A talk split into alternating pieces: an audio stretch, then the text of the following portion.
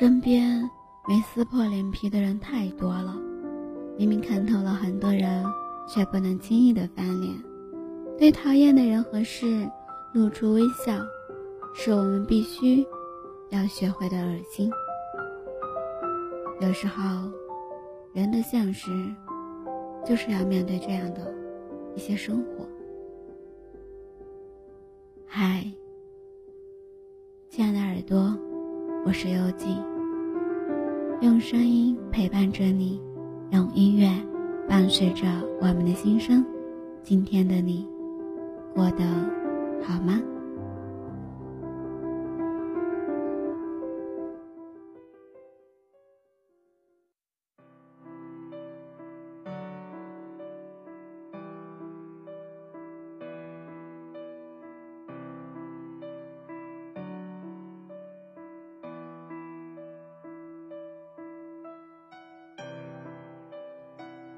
曾有一位女生在后台留言，她说：“男朋友是个属于大男子主义类型的，两个人在一起时，总喜欢管着她，稍有不从，男朋友就会变得暴脾气。为此，两个人经常吵架。她很困惑，不知道该怎么处理这样的情况。我问她：既然如此，为什么还要和他在一起呢？”她的回答很有代表性，除了这一点，男朋友其他方面在她看起来都还不错，而且只要自己顺着男朋友，男友就会给自己贴心的爱和关心。如果他因为这一点就分手，那以后他们再也找不到对自己好的这么好的一个男生了。对这样的问题，我们该怎么看待呢？我们常说，爱是互相占有。比如，有时候我们会按照自己的想法去要求自己的爱人做这做那，如果对方做了，自己就会很高兴；反之就会不开心。这就是一种占有欲，也即对所爱人之行为上的一种。意志上的一种占有，为什么很多人都会热宠，甚至会享受这种占有呢？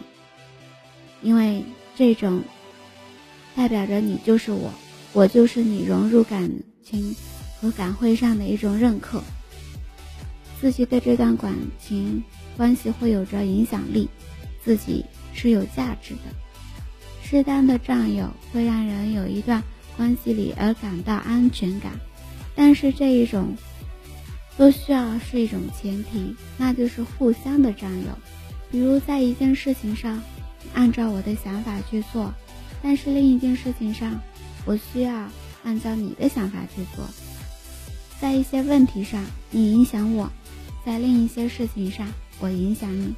这样的两个人的想法和意志都可以得到适度的满足。而如果一段关系里，只有一个人的声音，只能一个人发布命令，另外一个人只能顺从，那么这就不是正常的爱了，而是一种控制，甚至是操控。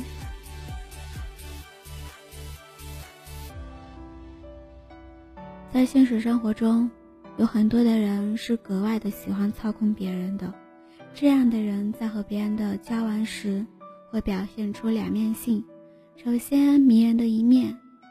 刚认识时，他们往往表现得很热情，很有魅力。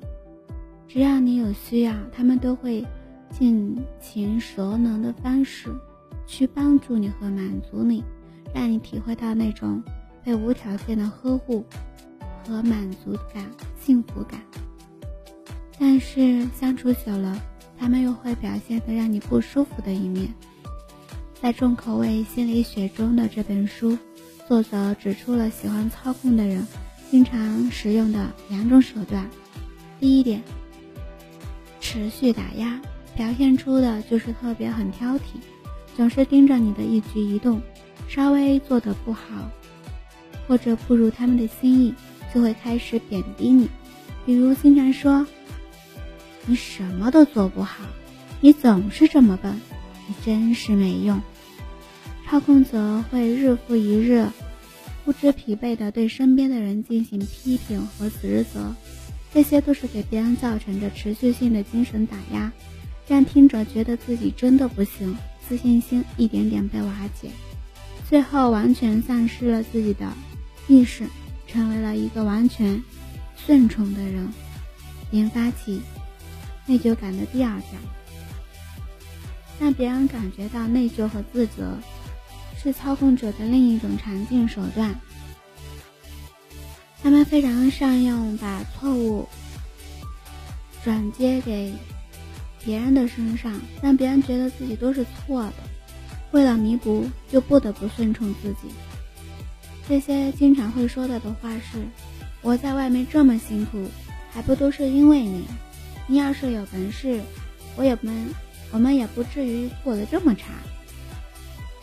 他们通常把自己包装成一种都是付出和牺牲的人，而身边的人看成了一个总在享受的人，一事无成的人，这样就很容易激发出别人的焦虑和不安的情绪，并因此而感到内疚。一旦你感到内疚了，就是对操控者的一种要。求就会变得言听计从，从而打造成被操控者。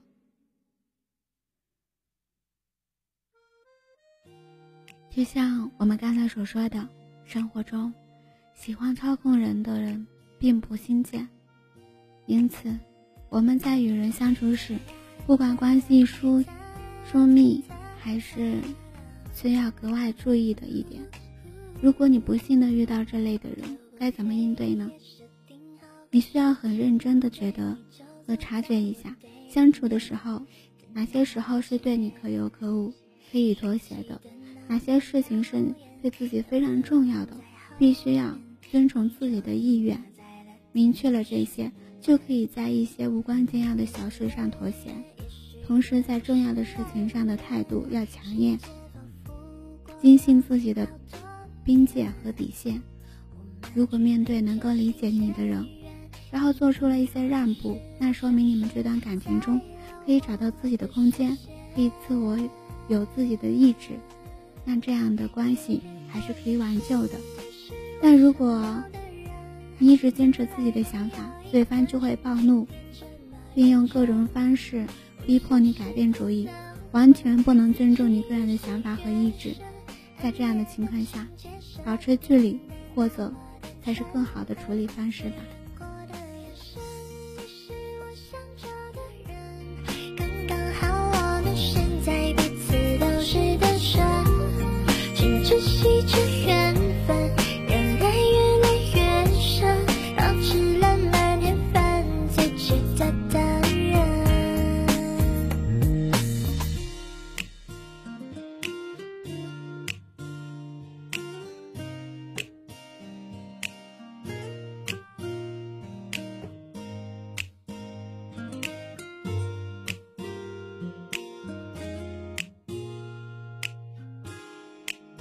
Mm-hmm.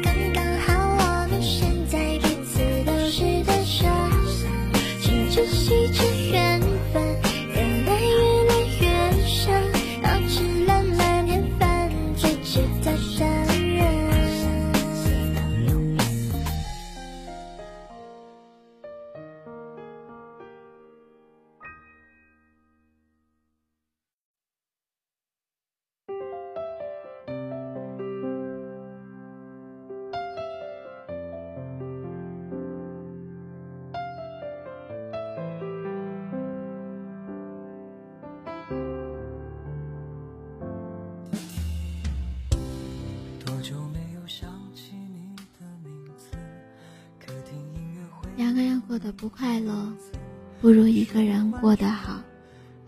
人首先要不害怕寂寞，才有幸福的可能。无论做什么样的事，要用心判断这段感情是否适合你们的彼此，是否相处时会不会累。感谢你的聆听，喜欢我的节目，动动你的手指，转发分享到你的朋友圈、社交圈。希望幽静的节目能温暖你的耳朵，给你不一样的陪伴。不想错过每期节目的你，输入 b n x s 二八，或者输入“伴你心声”，用微信搜索微信公众号关注。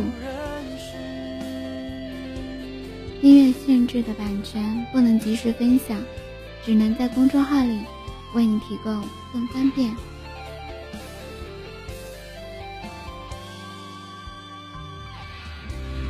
朋友介绍看的那部电视，里面无意出现你的心事，还会痛，难以控制，怎么坚持？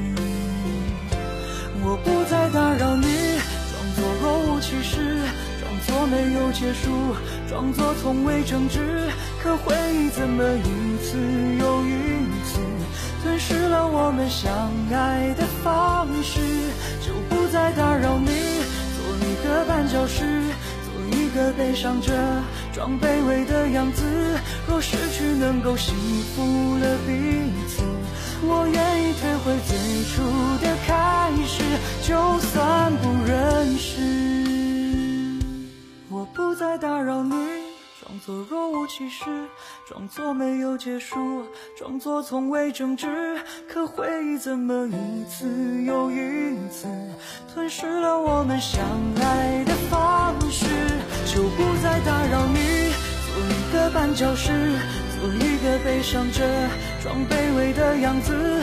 若失去能够幸福了彼此，我愿意退回最初